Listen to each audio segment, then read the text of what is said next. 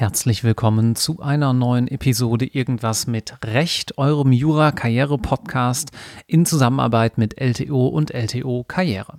Mein Name ist Marc Ohrendorf und heute spreche ich über das Energierecht und zwar mit Dr. Max Baumgart. Hallo Max. Ja, hallo Marc, grüß dich.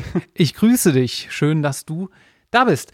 Ähm, sag mal, Max, ähm, du weißt ja hier so ein bisschen, wie das läuft. Ähm, Im Rheinland sagt man, wer bist du, was kannst du und so weiter. Wo kommst du her ähm, und wo hast du studiert? Stell dich doch mal kurz vor.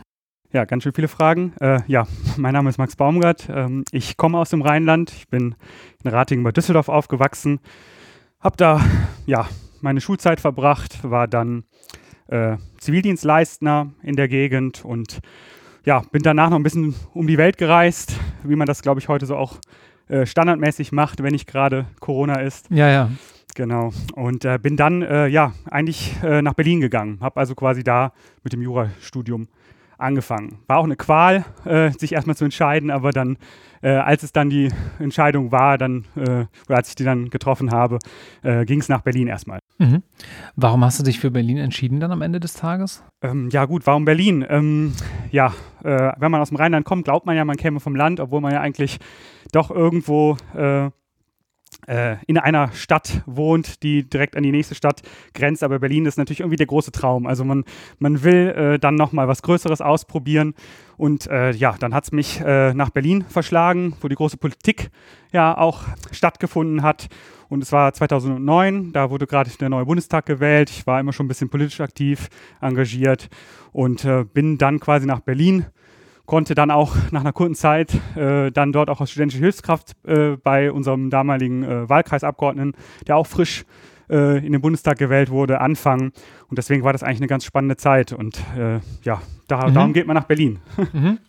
Und hast du dann auch dort Examen gemacht? Ähm, nee, ich habe äh, nicht Examen in Berlin gemacht. Ich habe ähm, dann an der Humboldt studiert. Dort gab es eine Möglichkeit, das Schwerpunktstudium im Ausland zu verbringen. Und ja, das war für mich dann damals Genf. Bin also dann äh, nach Berlin ein ganzes Erasmus-Jahr nach Genf gegangen und habe dort mein Schwerpunktstudium absolviert. Äh, wahrscheinlich die schönste Zeit bislang in meinem Leben, aber äh, da kommen ja noch ein paar Jahrzehnte hoffentlich. genau, und habe dann tatsächlich auch die Entscheidung getroffen, nach Genf, nicht nach Berlin zurückzugehen, sondern äh, wieder nach NRW zurückzukommen. Mhm. Ja, dann erzähl doch mal ein kleines bisschen über Genf. Wenn du sagst, das war die schönste Zeit, dann ähm, wollen wir ja da für die Zeit, wenn denn dann auch Auslandssemester wieder möglich sind, schon mal ein kleines bisschen was hören. Ja, was kann man da groß erzählen? Also eigentlich, ja, könnte ich dafür jetzt wahrscheinlich den ganzen Podcast und die ganze Folge damit füllen. Ja, Genf war deshalb vor allen Dingen eine schöne Zeit, weil ich ja das erste Mal erstmal wählen durfte. Also wenn man sich die juristische Seite anschaut, ich durfte das erste Mal wählen, was ich selbst gerne machen möchte. Die, die ersten vier Semester ist das äh, Curriculum ja quasi eigentlich vorgegeben und äh, das Schöne an diesem Schwerpunktstudium war, dass man aus über 30 Kursen sein, eigenen, äh, sein eigenes Kursprogramm äh, auswählen konnte. So ein bisschen ja wie im deutschen ähm, Schwerpunktbereich letztlich. Ne? Das stellen ja auch hier viele fest, dass wenn sie es dann mal zum Schwerpunkt geschafft haben, dass man dann eigentlich äh, relativ viel Freude im Studium auf einmal hat, weil man sich mit etwas beschäftigt, was dann auch die eigene Wahl ist und was meistens auch Spaß macht. Also absolut. Also ich glaube, dass, dass das äh, schon sehr, sehr wichtig ist, dass, dass man diese fakultativen äh, Elemente im Studium hat. Denn ich glaube, Jura ist ein Studium, was, was für uns alle ja sehr, sehr, ja, es dauert sehr lange und es ist sehr, sehr intensiv. Und wenn man da nicht die, das Feuer quasi für das Fach entwickelt, dann hält man das nicht durch und vor allen Dingen hält man das auch nicht äh, in der Intensität durch, dass man am Ende eine wirklich gute Note im Examen hat. Hm. Das heißt also, das war quasi die juristische Seite. Natürlich, das äh, kann ich einfach nur jedem auch ans Herz legen, ins Ausland zu gehen und möglichst mehr als ein Semester ins Ausland zu gehen, also ein ganzes Jahr im Ausland zu verbringen, so dass denn dann auch bald wieder möglich ist.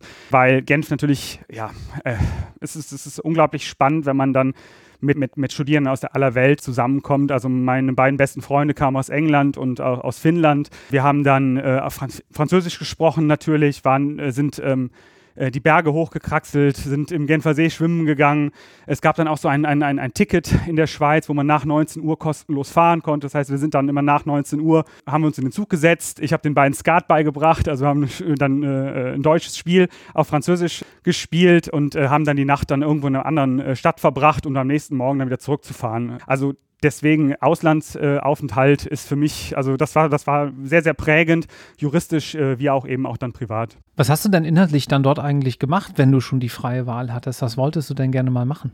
ja, was wollte ich damals machen? Also ich war, ich kam ja eher aus diesem, also ich habe damals vor allen Dingen auch ja, Jura studiert, weil, weil mich diese politische Komponente sehr, sehr, sehr interessiert hat. Und ähm, ich kannte quasi, ähm, ja, die EU-Politik. Das war so dann irgendwo das, wofür ich ein bisschen gebrannt habe. Und das konnte ich dann vor allen Dingen auch vor Ort machen. Das heißt, ich habe sehr viel EU-Recht gemacht, sehr viel EU-Recht mit den Beziehungen zur Schweiz. Ähm, das, das war sehr, sehr spannend, eben auch zu sehen, warum sich dann auch ein Land wie die Schweiz dagegen entscheidet, äh, in, in, in so einem Staatenverbund mitzumachen. Also das, das fand ich sehr, sehr interessant. Warum denn eigentlich? Kann man das so einfach und kurz irgendwie sagen? Wahrscheinlich kann man das nicht so einfach und so kurz sagen. Ich glaube, dass ja, die Schweiz sehr, sehr stolz darauf ist, die eigenen Entscheidungen zu treffen. Das sieht man jetzt auch bei Brexit. Da war auch eines der Hauptargumente, dass man sagt, äh, wir, wir, we take back control. Fakt ist aber auch, es gibt ja, also der Begriff nennt sich autonomer Nachvollzug von EU-Recht. Das heißt, die Schweiz hat, glaube ich, zwei Drittel aller Gesetze der Schweiz basieren auf diesem ähm, Punkt des autonomen Nachvollzugs. Das heißt, sie haben aus eigener freier Entscheidung, entscheiden sie sich dafür, äh, EU-Sekundärrecht, also Richtlinienverordnung in Schweizer Recht umzusetzen. Mhm, okay. Also das heißt, faktisch sind sie frei und können viele Dinge tun, äh, die sie wahrscheinlich nicht tun würden oder wo sie mit einem Vertragsverletzungsverfahren innerhalb der EU als EU-Mitgliedstaat rechnen müssten. Aber in, ähm, auf der tatsächlichen Ebene äh, gibt es wahrscheinlich weniger Unterschiede, als man denkt. Mhm. Das ist doch ganz interessant. Also das ist ja oftmals was, ähm, was man vielleicht noch nicht so unbedingt weiß, wenn man immer so die Schweiz als neutralen Punkt mittendrin sieht sozusagen, das aber doch de facto wahrscheinlich auch aus Harmonisierungsbestrebungen, weil das Leben einfacher wird, wenn man teilweise jedenfalls diese äh, entsprechenden Vorgaben umsetzt, dann doch in vielerlei Hinsicht ähm, sozusagen in Anführungszeichen mitgespielt wird. Absolut, absolut. Also das, das, das, das kann ich äh, so bestätigen. Anderer spannender Aspekt war, äh, die Pflichtkurse gab es dann eben doch auch und die, die waren vor allen Dingen in, im Bereich der Rechtsvergleichung in Genf und das war für mich auch einfach in dem Sinne wirklich fantastisch, weil ich aus Berlin kommend nach Genf ging und mir dachte, ja, irgendwie lerne ich jetzt hier so ein, so ein deutsches Recht auswendig. Also ich hatte es eine Zeit lang dann irgendwie, dachte ich, das ist eher Rechtskunde statt irgendwie Rechtswissenschaft, die ich hier mache. Und warum muss ich jetzt lernen, wie der, wie der Rücktritt äh, vom Vertrag im deutschen Recht äh, funktioniert? Gut, weil ich später in Deutschland leben werde, wahrscheinlich die meiste Zeit meines Lebens. Aber das, das hat mir irgendwie, irgendwie nicht gereicht. Und da habe ich dann eigentlich tatsächlich auch die Antwort in Genf bekommen, weil in diesen Rechtsvergleichskursen mir irgendwie klar wurde, ja, das deutsche Recht, das hat das hat eine, es gibt eine Antwort auf, auf, auf eine gesellschaftliche Frage, auf eine wirtschaftswissenschaftliche äh, Frage. Das heißt also, jedes, jeder Staat, jede Gemeinschaft äh, findet seine eigenen oder findet die eigenen Antworten auf äh, äh, solche, solche viel grundsätzlicheren Fragen. Und diese Antworten werden dann eben in Recht gegossen. Und das hat mir unheimlich viel, ja auch Feuer für das, für das Studium, äh, viel Spaß am Studium dann ähm, gebracht und das, das, das fand ich ganz, ganz, ganz, ganz spannend. Ähm, was, was mir auch sehr, oder was, was ich auch noch sagen kann, dass das mir auch gezeigt hat, warum wir in der deutschen Rechtswissenschaft auch so viel Wert auf den Telos einer Norm legen. Weil es eben darum geht, herauszufinden, warum hat der Gesetzgeber sich diese, diese Regelung eigentlich erdacht. Und mhm. das, deswegen, das war auch einer, einer der wichtigen Punkte, oder zu sehen, Rechtsvergleichung spielt für mich eine, eine, wichtige Rolle. Oder das spielt eine wichtige Rolle. Oder es, ist, es hilft unheimlich, ein guter Jurist zu sein, äh, wenn man sich Antworten aus anderen Rechtsordnungen anschaut und dadurch seine eigene viel besser versteht. Zumal ja dann wahrscheinlich auch so eine Art ähm, Absolutheitsanspruch wegfällt, die man vermeintlich äh, so als Denkschranke manchmal im Kopf hat. Also, dass man auch den Fokus nur auf dieses eine System hat. Es ist ja auch schwer, während des Studiums oder während des Referendariats da nochmal rauszuzoomen, weil man eben das immer so vor der Brust hat, weil man auch Klausuren schreiben muss. Aber ich kann mir vorstellen, dass man in so einem Umfeld wie so einem Erasmus-Jahr, insofern sei an der Stelle nochmal gesagt, wenn sie nicht ohnehin schon jetzt rauskam, macht das, sobald es wieder geht. Ja, nehmt diese Gelegenheit wahr. Wenn man in so einem Erasmus-Jahr Jahr dann auch mal wirklich im wahrsten Sinne des Wortes ähm, aus seiner Bubble rauskommt. Absolut. Also vielleicht kann ich noch kurz äh, dazu was sagen. Also was ich häufig oder ab, häufig möchte ich gar nicht sagen, aber ab und zu kriegt man dann ja die Kritik entgegnet, ja, du hast ach ein Jahr Erasmus gemacht, du hast doch nur gefeiert. Also für mich persönlich hat das überhaupt nicht gestimmt, weil ich wirklich Spaß an meinem Jurastudium auch entwickelt habe und dann sehr viel gelernt habe. Ich habe einen äh, Mood Court dann auch im, im, Europarecht da unten gemacht. Also wirklich viel Spaß äh, am, am Stoff entwickelt, aber ich habe darüber hinaus auch sehr, sehr viel privat natürlich machen können. Und selbst wenn diese, dieser Aspekt des, des, des Studiums äh, fast dann gar nicht stattfindet. Man muss dann, glaube ich, für ein Erasmus-Stipendium ja irgendwie acht Semesterwochenstunden, glaube ich, belegen. Aber selbst wenn man das nur macht und nur die Klausuren besteht und das äh, gar nicht macht, also ich kann es nur wirklich auch empfehlen, weil die Eindrücke, die man alleine schon durch seine Mit-Erasmus-Kollegen und Kolleginnen bekommt, die sind so unbezahlbar und sind auch ein Netzwerk, wovon man dann das ganze Leben noch einfach auch, auch profitieren profitiert und profitieren wird. Ja, würde ich auch so unterschreiben. Also bei mir war das damals auch so. Ähm, ich hatte zwei Mitbewohner, ähm, später jedenfalls, ich war in Prag und habe dort Erasmus gemacht, die kamen aus Hamburg und wir haben uns jetzt knapp zehn Jahre später nochmal wieder getroffen und arbeiten jetzt tatsächlich auch in einem Projekt zusammen. Also da kommt dann so eines zum anderen. Ne? Ja, kann ich, kann ich, also hm. ja, Gut, und dann bist du zurückgekommen nach Deutschland und hast genau. erstmal äh, ein kleines bisschen Examen gemacht. Richtig, aber in Köln, äh, dann äh, zurück nach, ich bin dann zurück nach Nordrhein-Westfalen gegangen und habe äh, mich ja vor allen Dingen in die Examensvorbereitung gestürzt. Danach ging es dann weiter bei dir mit einer Promotion. Lass uns vielleicht nochmal darüber ein kleines bisschen näher sprechen. Da hast du dich ja auch ein paar Jahre, wie so viele, logischerweise mit beschäftigt. Und ähm, mich würde aber als erstes interessieren, wie kam es denn dazu? Wann ist denn dieser Gedanke gereift, ich hätte gerne A, die zwei Buchstaben vom Namen und B, auch nochmal Zeit, um mich so richtig intensiv mit einem Thema zu beschäftigen. Ich glaube, dass dieser Gedanke nie so da war. Ich glaube, dass ich da sehr äh, ähm, reingeraten bin. Also ich hatte eine Zeit lang ähm, schon als studentische Hilfskraft dann in Köln am, an einem Lehrstuhl gearbeitet und da sieht man halt um sich herum sehr viele wissenschaftliche Mitarbeiterinnen und Mitarbeiter und die promovieren natürlich alle. Und ja, also ich glaube, dass man als Mensch ja generell sehr stark durch sein Umfeld geprägt wird. Und wenn in seinem Umfeld plötzlich alle Leute promovieren, dann promoviert man eben auch. Wenn man zumindest die Möglichkeit dazu hat. Ja. Absolut, ja, mhm. genau. Und dann bin ich irgendwie in die Promotion geschlittert und ja, dann wurde es das äh, europäische Energierecht. Okay, ich weiß über das Energierecht, äh, regulierter Markt. Es geht irgendwie um Dinge, die man nicht so richtig fassen kann, nämlich um Energie. Ich habe noch aus dem Strafrecht im Hinterkopf, äh, dass Energie, also Strom ist keine Sache, aber Entziehung elektrischer Energie ist ein Straftatbestand. Genau. Und ich weiß so ein bisschen was aus der kartellrechtlichen Perspektive.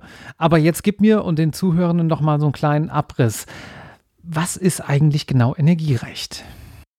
Also ich würde sagen, dass ich äh, bei der Antwort, dass, dass man sich für die Antwort äh, auf die Frage, was ist Energierecht, eigentlich schon streiten könnte. Also ich denke, dass die eine oder dass, dass einige sagen würden, Energierecht, das ist eigentlich all das, das ist all das, das, das, ähm, das energiespezifische Recht, äh, was äh, Energiesachverhalte betrifft. Ja, das wäre dann zum Beispiel das Energiewirtschaftsgesetz, das wäre das äh, Erneuerbare Energiengesetz. Da würden wahrscheinlich, also da wären sich wahrscheinlich alle einig, dass das Energierecht ist.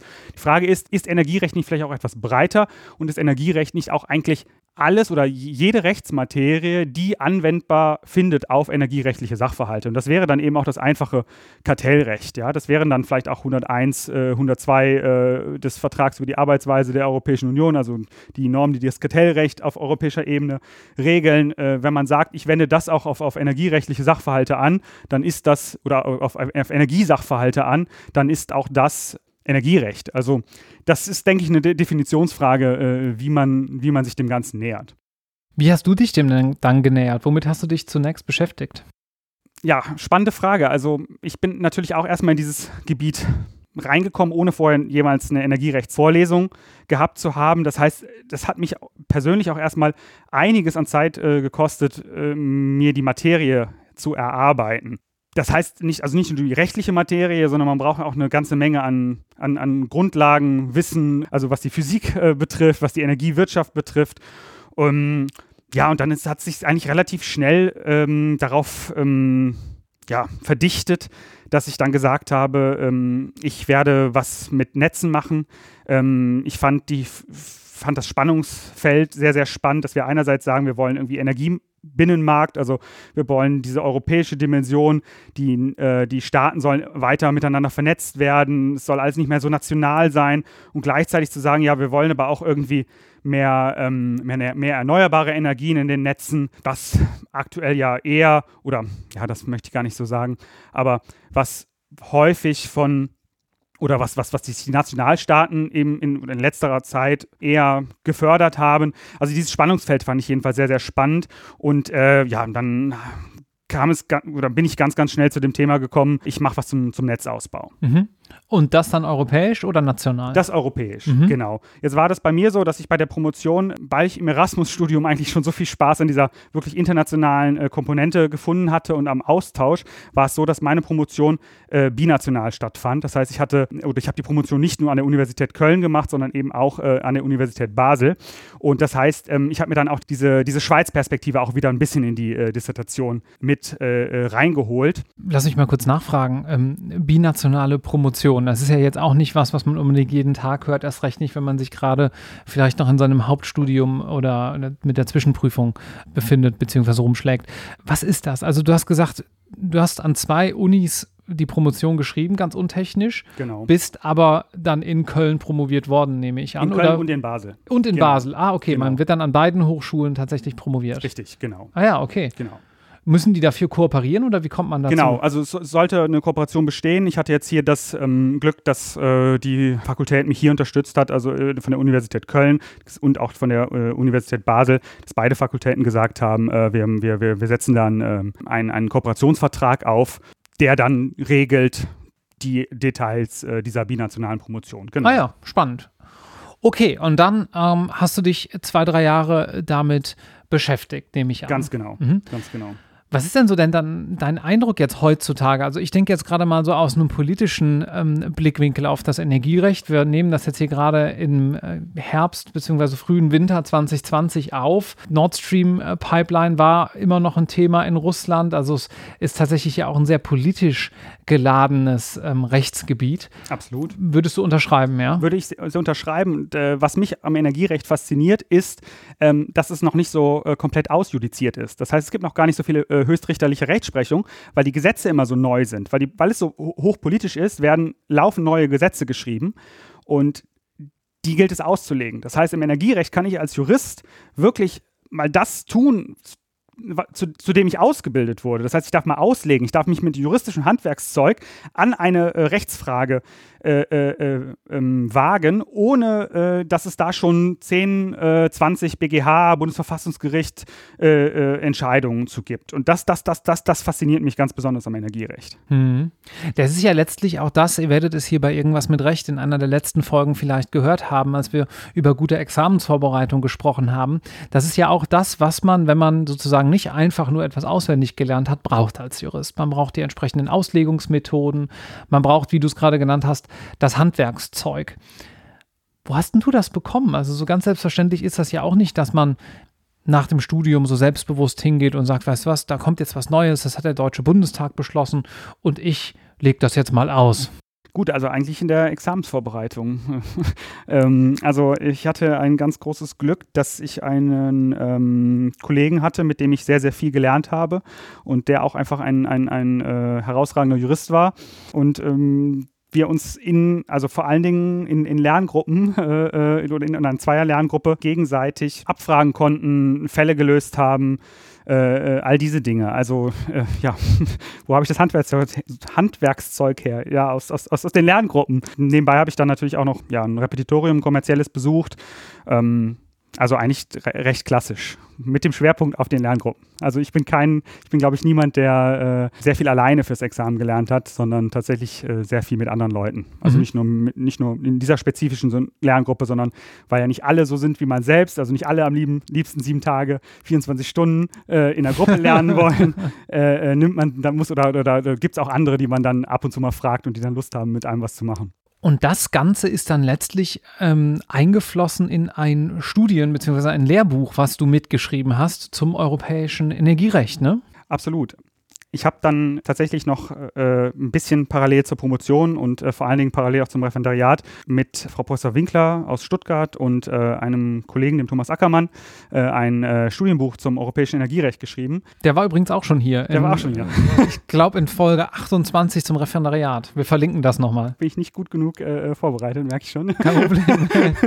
ähm, ja, tatsächlich. Und zwar eigentlich aus dem, was ich vorhin beschrieben habe, dass ich selbst bei der Promotion äh, so Schwierigkeiten hatte, mich in dieses völlig unbekannte, mir völlig unbekannte Rechtsgebiet einzuarbeiten. Ja, das ist äh, ja eine fixe Idee gewesen. Also der Thomas Ackermann und ein anderer Kollege und ich, wir waren dann auf der Kiffhäuser Straße hier in Köln äh, mal äh, in einer, einer Kneipe, der Tankstelle und äh, ja, haben dann ein bisschen vielleicht auch was über den Durst getrunken und dann gesagt, ja, es kann eigentlich nicht sein, äh, da muss doch was geben. Und ich glaube, dass wir alle drei, die wir da an dem Tisch standen und unser Kölsch tranken, äh, so Typen sind, die die irgendwie nicht nur eine Sache machen können gleichzeitig. Und äh, dann haben wir gesagt, ja, dann müssen wir mal was schreiben. Also wenn man so will, eine echte Schnapsidee. Ja, tatsächlich, mhm. tatsächlich so. Ich, ich, glaube, es ist nur beim Kölsch geblieben, aber äh, tatsächlich eine echte Schnapsidee, die wir aber anscheinend äh, dann doch irgendwie ähm, durchziehen konnten. Also wir hatten dann, wir haben es geschafft, dann Frau Professor Winkler äh, auch dafür zu begeistern. Äh, der äh, dritte oder der vierte von uns ist dann äh, im Laufe der Zeit dann leider abgesprungen, weil es beruflich nicht mehr geklappt hat. Aber Frau Winkler, Thomas Ackermann und ich, wir haben es dann durchgezogen und ja, dieses Studienbuch dann jetzt geschrieben. Mhm. Genau. Findet ihr natürlich auch in den Show Notes. Aber lass uns da noch mal ein kleines bisschen näher drauf eingehen. Also es ist ja jetzt auch nicht selbstverständlich, dass man einfach mal so ein Lehrbuch schreibt. Kannst du vielleicht den Prozess nochmal beschreiben? Wie lief das ab? Wie, wie sieht es intern aus, wenn man so ein Lehrbuch verfasst? Ja, also es ist wahrscheinlich sehr individuell. Äh, bei uns war das so, dass, dass ähm, ja, wir die, uns diese Begeisterung äh, da äh, in der Kneipe erst einmal äh, ja, angetrunken hatten. Nein, also äh, da, wir hatten einfach, äh, wir, hatten, wir hatten einfach wirklich große Lust darauf. Ja? Wir hatten einfach Bock, würde ich so sagen. Und ähm, das war, ja, das war diese Schnapsidee, die wir dann weiterverfolgt haben, wo wir dann gesagt haben, wir ähm, dann, eigentlich haben wir am selben Abend noch uns einen Bierdeckel genommen, auch ein bisschen Stereotyp, ein bisschen Klischee, aber wir haben tatsächlich dann den Bierdeckel genommen, weil wir natürlich nichts zu schreiben dabei hatten, uns einen Stift vom äh, äh, Kellner genommen und dann gesagt, okay, was muss da rein, was muss da rein? Und dann haben wir ähm, ja, die, uns die ersten Kernthemen schon mal ein bisschen aufgeschrieben und äh, ja, haben, haben dann eigentlich in den nächsten Tagen äh, da erstmal eine schöne Inhalts- ein Inhaltsverzeichnis erstellt, eine Gliederung, haben Frau Winkler mit ins äh, äh, Boot geholt und dann relativ schnell quasi, als wir eine grobe Idee hatten von dem Ganzen, äh, uns dann an den Verlag gewandt, mhm. äh, um, um, um, um, uns quasi auch sehr früh zu Beginn des Projekts äh, die, die Unterstützung äh, eines Verlags quasi an Bord zu holen. Dass man dann auch wahrscheinlich schon so ein bisschen committed war und wusste, jetzt muss ich das auch zu Ende schreiben. Absolut, dann kommt mhm. ja auch relativ schnell der Verlagsvertrag und dann, äh, wenn man dann die Unterschrift untersetzt, steht auch Fristen drin, die man natürlich äh, ja, leider auch reißt. ähm, aber ja, ganz, ganz genau. Mhm. Also es ist schon dann so, dass man äh, äh, relativ schnell auch zu schreiben anfängt ähm, und dann, dann erst eigentlich merkt, wie viel Arbeit das eigentlich ist. Weil man mhm. ja noch gerade eigentlich noch nebenbei promoviert und dann war ich mit der Promotion durch und dann fing das Referendariat an und dann äh, das alles noch neben den Stationen vom Referendariat zu schreiben. Also das war teilweise schon eine wirkliche Herausforderung, die, ja, äh, die, wo ich sehr, sehr stolz bin, dass ich die, die gemeistert habe, aber äh, vielleicht deswegen auch dann doch vielleicht eher die Schnapsidee äh, ähm, ähm, oder da, da, da kann man diesen Begriff, denke ich, dann vielleicht doch ein bisschen äh, auch äh, für verwenden. Mhm. Gut, Max, dann würde mich zum Abschluss noch Folgendes interessieren. Wir haben ja so ein kleines bisschen das Energierecht ähm, angeteasert und hoffentlich Studierenden Lust auf mehr gemacht. Was würdest du denn empfehlen, wenn man sagt, na, ich würde jetzt ganz gerne neben deinem eigenen Lehrbuch, das zählt nicht, äh, ich würde jetzt mich ganz gerne mal mit der Materie beschäftigen. Ich würde mich vielleicht auch gerne im Rahmen eines Praktikums oder einer Referendariatsstation mal damit beschäftigen. Was würdest du dann machen? Wo würdest du hingehen? Fürs Energierecht. Mhm. Also Erste Anlaufstelle ist äh, unser Chef, äh, also ich bin äh, wissenschaftlicher Mitarbeiter am Institut für Energiewirtschaftsrecht hier in Köln. Äh, unser Chef ähm, hat die Idee damals gehabt oder äh, initiiert so eine Praktikumsbörse. Das heißt, es gibt, man könnte auf der, der Institutsseite des Energierechtsinstituts ähm, sich mal ein bisschen durchklicken. Da gibt es verschiedene Arbeitgeber, die Praktikantenstellen anbieten. Ich denke, das ist ein erster ähm, ähm, Anlauf. Ansonsten an den Universitäten, je nachdem, wo man studiert, mal erkundigen. Gibt es Energierecht an der Uni? Ja, also das ist, das wird zum Teil von Öffentlichrechtlern angeboten, es wird von Priva Privatrechtlern angeboten. Also äh, das, das ähm, ist eine Materie, die eben sehr intradisziplinär und auch sehr interdisziplinäre äh, äh ist oder interdisziplinäre Bezüge natürlich auch hat. Aber vor allen Dingen, also einfach mal erkundigen, das will ich eigentlich sagen, ob es da nicht irgendwelche Berührungspunkte auch schon im Studium gibt, im Schwerpunktstudium vor allen Dingen. Gut, vielen herzlichen Dank, dass du äh, mir und den Zuhörern einen kleinen Einblick in deinen Werdegang gegeben hast. Und Sehr gerne. ich würde euch raten, mal die Augen offen zu halten. Ich glaube, von dir wird man noch hören. Äh, was ich auf jeden Fall noch vielleicht noch kurz sagen möchte, abschließend, man kann, man muss sich ein Rechtsgebiet finden, oder also das gilt generell fürs Jurastudium, man muss sich was finden, wofür man brennt. Und man kann nur gut sein in dem, was man tut, wenn man dafür brennt.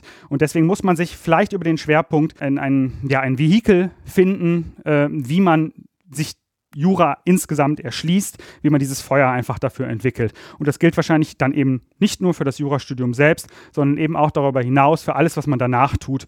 Ähm, sich eine spannende Rechtsmaterie suchen, wo man einfach sagt, ja, das, das liegt mir, äh, da habe ich wirklich, wirklich große Lust drauf. Ja, vielen herzlichen Dank. Gerne. Tschüss. Ja, tschüss, Marc.